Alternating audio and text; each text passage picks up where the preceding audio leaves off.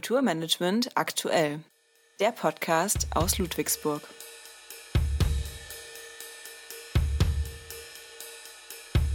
Kulturinitiativen sind regelmäßig auf der Suche nach einer geeigneten Organisations- und Rechtsform. Für gemeinnützige Einrichtungen bietet sich zumeist der eingetragene Verein an, für kommerzielle Kulturbetriebe die GmbH. Beide haben Vor- und Nachteile. Deshalb rückt in der letzten Zeit mit der Kulturgenossenschaft eine Rechtsform in den Blick, die die Gemeinwohlorientierung des Vereins mit der Marktorientierung der GmbH verbindet. Professor Thomas Knubben, Leiter des Masterstudiengangs am Institut für Kulturmanagement Ludwigsburg, hat die Geschichte und Besonderheiten der Kulturgenossenschaften untersucht und bietet in diesem Podcast einen Einblick in deren Potenziale anhand ausgesuchter Fallbeispiele. Kulturgenossenschaften, ein neues Modell für nutzerorientierte, partizipatorische Kulturarbeit. Kooperation und Konkurrenz. Diese beiden Prinzipien der gesellschaftlichen Organisation werden derzeit wieder neu austariert. Über 200 Jahre lang hat das im Geist und in der Ideologie der liberalistischen Wirtschaftsordnung verankerte und auf der Gewährleistung von Privateigentum und Erbrecht basierende Konkurrenzprinzip die Oberhand behalten. Damit waren massive technische und medizinische Fortschritte und erhebliche Wohlstandsgewinne verbunden. Freilich mit einigen nicht weniger erheblichen Kollateralschäden, die aktuell unter den Schlagworten Klimakatastrophe, Artensterben und wachsende soziale Ungleichheit gefasst werden. Vor diesem Hintergrund ist das Alternativprinzip der Kooperation wie es in Formen der Sharing Economy, in der solidarischen Landwirtschaft oder auch in kulturellen Praktiken wie dem Couchsurfing zum Ausdruck kommt, wieder in den Vordergrund gerückt.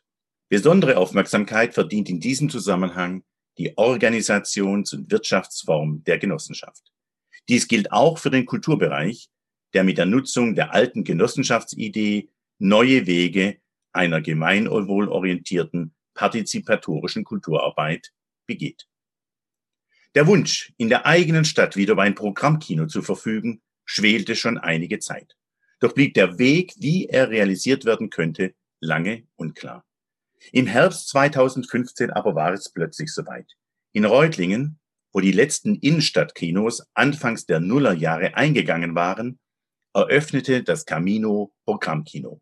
Es hatte seinen Platz auf dem Areal einer ehemaligen Textilfabrik gefunden, deren Backsteinkamin den neuen kulturellen Leuchtturm im Stadtraum und auch in der Namensgebung markierte. Ermöglicht wurde es durch mehrere hundert engagierte Bürger, die sich zu einer Genossenschaft zusammengeschlossen hatten. Sie brachten rund die Hälfte des erforderlichen Investitionskapitals auf und bildeten in der Rechtsform der eingetragenen Genossenschaft den Träger für den täglichen Kinobetrieb. Das Camino Programmkino war nicht der erste Kinobetrieb, der sich hierzulande als Genossenschaft organisierte und so dem kommunalen Kulturleben neue Impulse gab. Schon 2006 war das Programm Kino Aalen als erste Kinogenossenschaft in Deutschland gegründet worden. Später folgten mehrere andere in ganz Deutschland. Aber nicht nur Kinos, auch Theater, Kulturzentren, Museen, Bildungseinrichtungen und Verlage nutzten verstärkt die Rechtsform der Genossenschaft, um ihre Anliegen zu verwirklichen dass in der Genossenschaftsidee Chancen verborgen liegen, die auf aktuelle Herausforderungen der Transformationsgesellschaft passende Antworten geben, wurde auch im internationalen Diskurs erkannt. So erklärten die Vereinten Nationen das Jahr 2012 zum Jahr der Genossenschaften. Und 2016 wurde die Idee und Praxis, gemeinsame Interessen in Genossenschaften zu organisieren, von der UNESCO in die Repräsentativliste des immateriellen Weltkulturerbes aufgenommen. Damit fand eine sozioökonomische Organisationsform ihre offizielle kulturelle Anerkennung, die in ihrer modernen Erscheinungsform vor rund 200 Jahren erfunden wurde. Die moderne Genossenschaftsbewegung ist eine europäische Bewegung. Sie entstand dort, wo die industrielle Revolution ihren Ausgang nahm und stellt eine nachhaltige Reaktion auf sie dar. Es verwundert daher nicht, dass die ersten praktischen Versuche, moderne genossenschaftliche Unternehmensstrukturen zu etablieren, in Großbritannien, dem Mutterland der Industrialisierung, stattfanden. Die grundlegenden theoretischen Überlegungen hinsichtlich einer stimmigen, gerechten, ausgeglichenen Balance zwischen Kapital und Arbeit hatten ihren Ursprung hingegen in Frankreich. Während die auf Dauer wirksamsten strukturellen Impulse, die etwa zu Volks- und Reifeisenbanken in aller Welt führten, von Deutschland ausgingen. Wenn in jüngerer Zeit von einer Renaissance der Genossenschaftsbewegung gesprochen wird, dann lässt sich dies an einer Reihe von Indikatoren festmachen. So waren die Genossenschaftsbanken im Vergleich zu Privat- und Landesbanken in weitaus geringerem Maße von der Finanzkrise 2007 betroffen. Ihr vorrangig regional orientiertes Geschäftsmodell hinderte sie an der Teilnahme am hochspekulativen Spiel mit vergifteten Hypothekenpaketen und bewahrte sie zumeist vor risikoreichen Investments in undurchschaubare, weltweit verschobene Finanzpapiere. Umgekehrt führten die globale Klimakrise und insbesondere die Nuklearkatastrophe von Fukushima 2011 gerade in Deutschland zu einer radikalen Umkehr in Fragen der Energieversorgung. Sie verlangten effektive Gegenstrategien nicht nur in regierungsamtlicher Form, sondern auch von bürgerschaftlicher Seite, was in der Folge die Gründung von rund 850 Energiegenossenschaften nach sich zog. Sie trugen und tragen maßgeblich dazu bei, ein sicheres und lokal verankertes System der Energieversorgung aus regenerativen Quellen zu etablieren. Ermöglicht wurde der Aufbruch indes nicht zuletzt durch die, eine Novellierung der Genossenschaftsgesetze auf europäischer Ebene 2003 und in Deutschland 2006. Zwar gab es auch zuvor vereinzelte Genossenschaften wie die Taz-Genossenschaft mit mittlerweile fast 19.000 Genossinnen und einem Betriebskapital von über 15 Millionen Euro, die im Kultur- und Mediensektor tätig waren.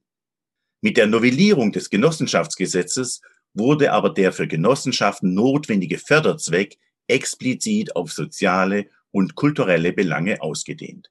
Damit wurde die für kulturelle Initiativen typische Verfolgung ideeller Ziele ähnlich wie ein, in einem Verein, nun aber in der Rechtsform einer Genossenschaft möglich. Im Zeitraum zwischen 2006 und 2018 entstanden in Deutschland rund 2700 neue Genossenschaften.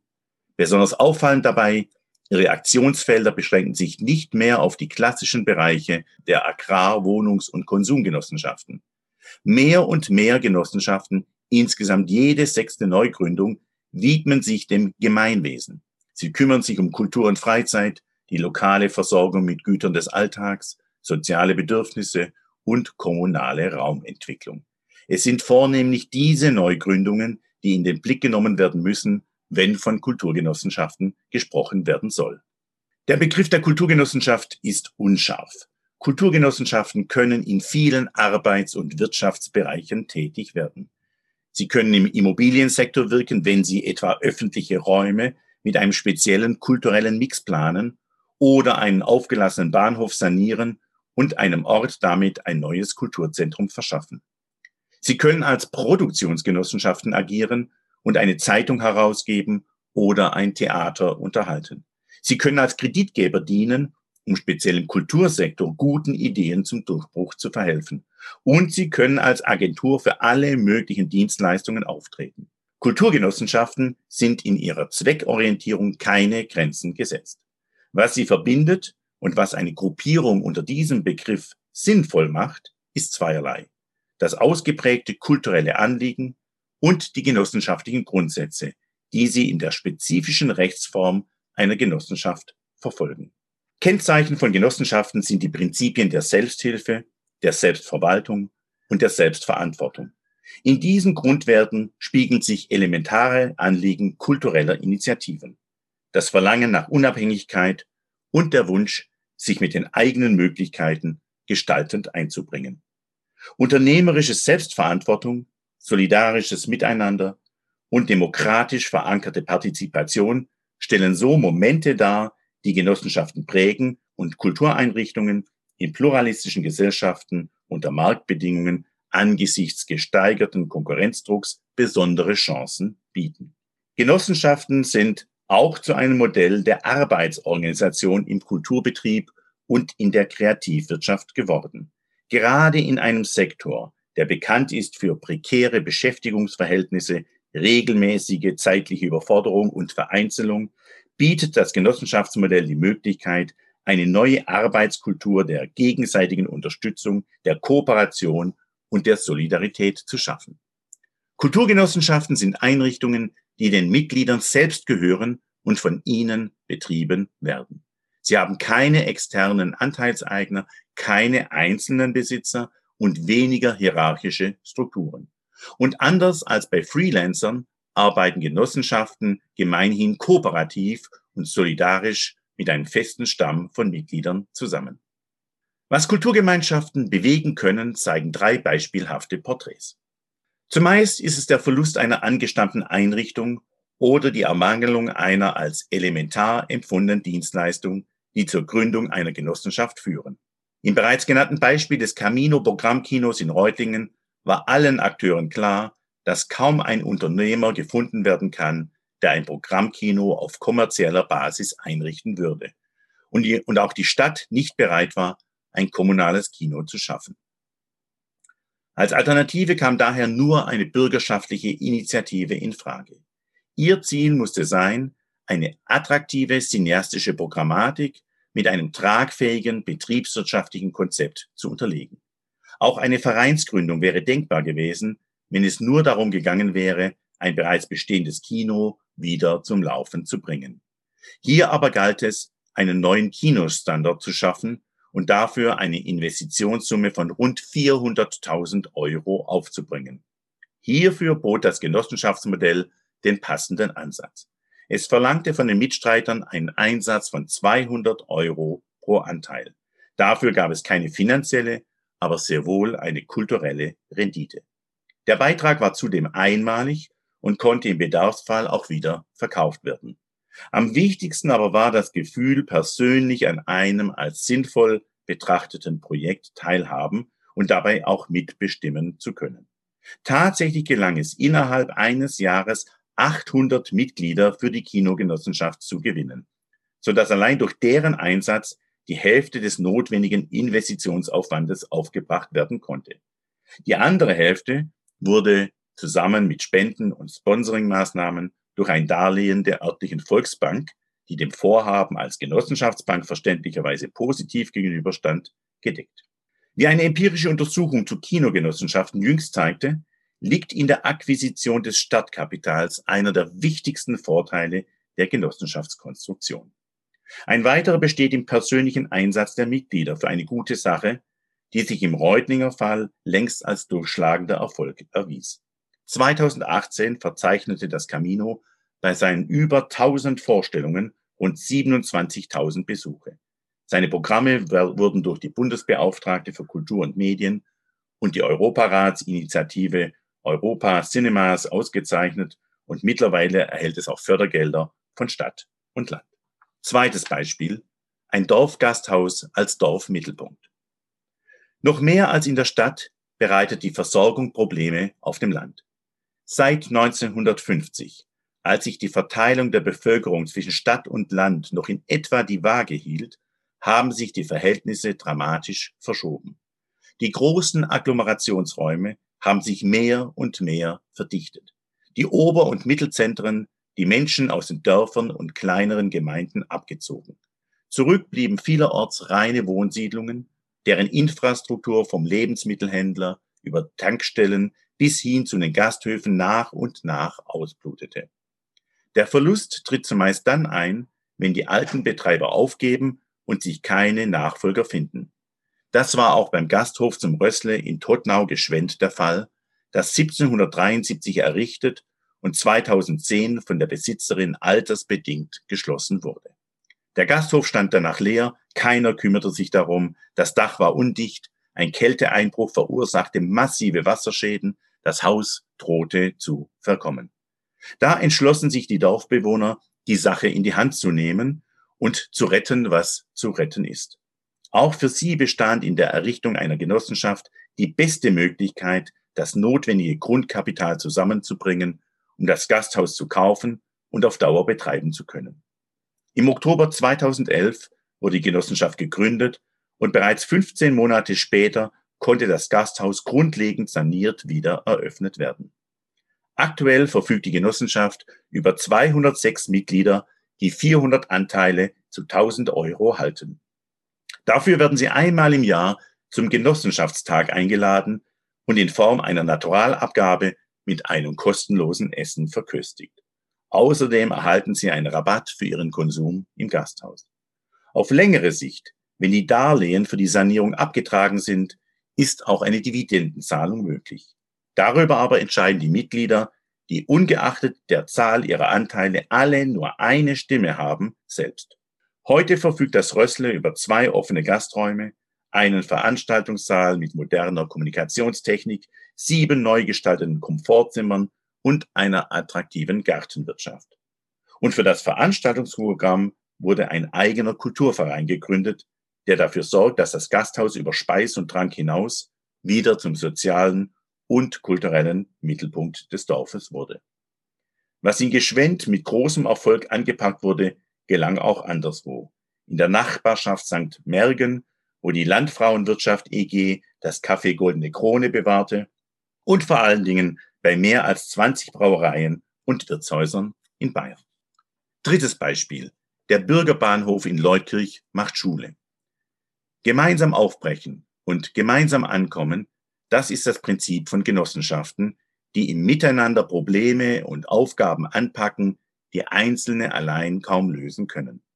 Das gilt auch für viele Bahnhöfe. Sie stehen geradezu paradigmatisch für Aufbruch und Ankunft, sind vielerorts für den Bahnbetrieb jedoch überflüssig geworden und wurden von der Deutschen Bahn deshalb abgestoßen. Zumeist sind es stattliche Gebäude in zentraler Lage oftmals denkmalgeschützt.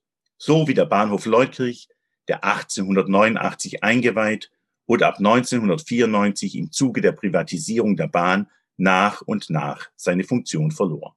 Nachdem die Stadt Leutkirch 1998 das Empfangsgebäude erworben hatte, war lange Zeit unklar, was damit geschehen sollte. Vorgeschlagen wurde die Unterbringung des Jugendhauses, die Nutzung als Asylantenwohnheim, die Einrichtung eines Museums für Bahn- und Postgeschichte, die Überbauung durch ein Einkaufszentrum. Die Nähe zur Altstadt ließ Immobilienfirmen sogar auf den möglichen Abriss spekulieren. Lange Zeit tat sich nichts, bis eine Bürgerinitiative 2010 das Konzept des genossenschaftlichen Bürgerbahnhofs vorschlug und dafür nicht nur ideelle Unterstützung, sondern nach und nach über 700 Mitstreiter fanden, die bereit waren, jeweils mindestens 1000 Euro in das Projekt zu investieren. Am Ende konnten sogar 1111 Anteile verkauft werden. Mit diesem Eigenkapital von über einer Million Euro war der Grundstock gelegt für die Sanierung, die mit Hilfe von weiteren Geldern aus Sanierungsmitteln von Stadt und Land sowie der Förderung durch den Denkmalschutz und die Denkmalstiftung Baden-Württemberg bewerkstelligt werden konnte. Auch hier dauerte es nur 16 Monate, bis die Sanierung abgeschlossen und der Bürgerbahnhof mit einer Gaststätte samt Hausbrauerei und Biergarten, einem neuen Wartesaal für die Bahnreisenden, einem Informationszentrum zur nachhaltigen Stadt und Büros von Unternehmen im Dienstleistungsbereich eröffnen konnte. Das Leutkircher Beispiel hat mittlerweile Schule gemacht und dient als Vorbild für die Bürgerbahnhöfe im badischen Sulzfeld und in Cuxhaven. Und die Initiatoren der Leutkirch Genossenschaft haben sich bereits an ein neues Großprojekt gemacht. In Leutkirch-Urlau errichteten sie im Gebäude einer alten Brauerei die Allgäuer Genussmanufaktur, einen Genossenschaftsladen mit eigenem Bier, Brot, Brandwein, Bioprodukten aller Art und 40.000 Büchern, die in dem Gebäude lagerten und nun neue Leser suchen. Was macht Kulturgemeinschaften so besonders und erfolgreich? Als zentralen Beweggrund für die Gründung von Kulturgenossenschaften im weiteren Sinne können wir einen Bedarf feststellen, der weder von der öffentlichen Hand noch vom Markt befriedigt werden kann oder will. Deshalb übernimmt die Zivilgesellschaft die Aufgabe, historische Gebäude zu sanieren, alte Gasthäuser oder Brauereien zu bewahren, Theater und Kinos zu unterhalten, Zeitungen oder Buchverlage zu tragen und Bahnhöfe in Kulturzentren zu verwandeln. Diese neuen Genossenschaften finden sich in urbanen Zentren ebenso wie im ländlichen Raum. Die meisten von ihnen sind weniger am ökonomischen Erfolg, der gleichwohl gewährleistet sein muss, als an der unabhängigen Gestaltung des eigenen Lebensumfeldes interessiert. Im Hinblick auf die regionale Verteilung in Deutschland ist allerdings ein Gefälle zwischen Ost und West sowie Nord und Süd erkennbar. Es zeigt an, dass das zivilgesellschaftliche Engagement in Genossenschaften mit den regionalen wirtschaftlichen und sozialen Gegebenheiten gekoppelt ist. Ob es zu nennenswerten Genossenschaftsgründungen kommt, hängt wesentlich vom regionalen Bruttosozialprodukt, dem lokalen Einkommen, der demografischen Entwicklung, der Beschäftigungssituation und der Wettbewerbsfähigkeit der Communities ab. Genossenschaften mögen zwar, wie es immer heißt, Kinder der Not sein, sie können diese Not aber nur angehen und nur zu überwinden versuchen, wenn ein Minimum an Ressourcen vorhanden ist. Und es ausreichend Menschen gibt, die fähig und willens sind, mit persönlichem Einsatz, das heißt eigenen Geldmitteln, Zeit, Ideenreichtum und einflussreichen Netzwerken Genossenschaften zu gründen und zu managen. Solchermaßen aufgestellte Kulturgenossenschaften bieten erhebliche Möglichkeiten und Chancen. Sie können erstens helfen, Kapital zu akquirieren, um das kulturelle Erbe zu erhalten und mit neuem Leben zu füllen. Was immer dann der Fall ist, wenn Genossenschaften entsprechende Räume nutzen und dort ihre gemeinschaftliche Wirkung entfalten, wie das etwa bei den Kulturbahnhöfen der Fall ist. Das Engagement in einer Kooperative ist normalerweise gekoppelt mit einem neuen Gemeinschaftsgeist in der Community, in der die Genossenschaft entsteht. Dieser Geist ist gekennzeichnet von einer solidarischen Grundhaltung. Sie baut auf der Überzeugung auf, gemeinsame Anliegen zu verwirklichen und sie basiert auf dem Prinzip der Gleichberechtigung, wonach jedes Genossenschaftsmitglied anders als in einer GmbH oder einer Aktiengesellschaft ungeachtet der Anzahl seiner Anteilsscheine das gleiche Mitspracherecht besitzt. Auf diese Weise können daher Zweitens, echte partizipatorische Teilhabe und demokratische Entscheidungsprozesse in einer Gemeinde gestärkt werden. Das kulturelle Erbe in seiner materiellen wie immateriellen Erscheinung kann nur erhalten werden, wenn es in das alltägliche Leben integriert wird. Kooperativen sind dafür drittens prädestiniert, weil im genossenschaftlichen System Angebot und Nachfrage verschränkt sind. Die Mitglieder einer die Mitglieder eines genossenschaftlichen Dorfladens oder Gasthauses sind nicht nur kollektiv agierende Anbieter, sondern zugleich auch Abnehmer, die dadurch den eigenen ökonomischen Erfolg stützen. Manche Genossenschaften, wie das Dorfgasthaus Rössle, sichern ihre solidarische Basis zusätzlich durch die Gründung von Kulturvereinen ab, wodurch sich sowohl Finanzierungsbasis und Nachfrage wie auch das Nutzungsspektrum erweitern lässt. Genossenschaften müssen viertens nicht nur als Ersatzstruktur, Notbehelf oder Lückenbüßer für Einrichtungen und Dienstleistungen betrachtet werden, die durch die öffentliche Hand oder den Markt nicht mehr gedeckt werden, sie können auch mit kommunaler Beteiligung als Public-Private Partnership konzipiert werden und so öffentliche Förderung mit genossenschaftlichen Selbstverwaltungsgrundsätzen kombinieren. Die Förderprogramme in Bayern und Baden-Württemberg zur verstärkten Gründung von Genossenschaften weisen in diese Richtung. Noch steht das Modell der Kulturgenossenschaften am Anfang seiner Entwicklungspotenziale. Umso spannender ist es zu verfolgen, welche Richtung es nehmen, welches Ausmaß es gewinnen und was es auf seinem weiteren Weg bewirken wird. Nächstens mehr.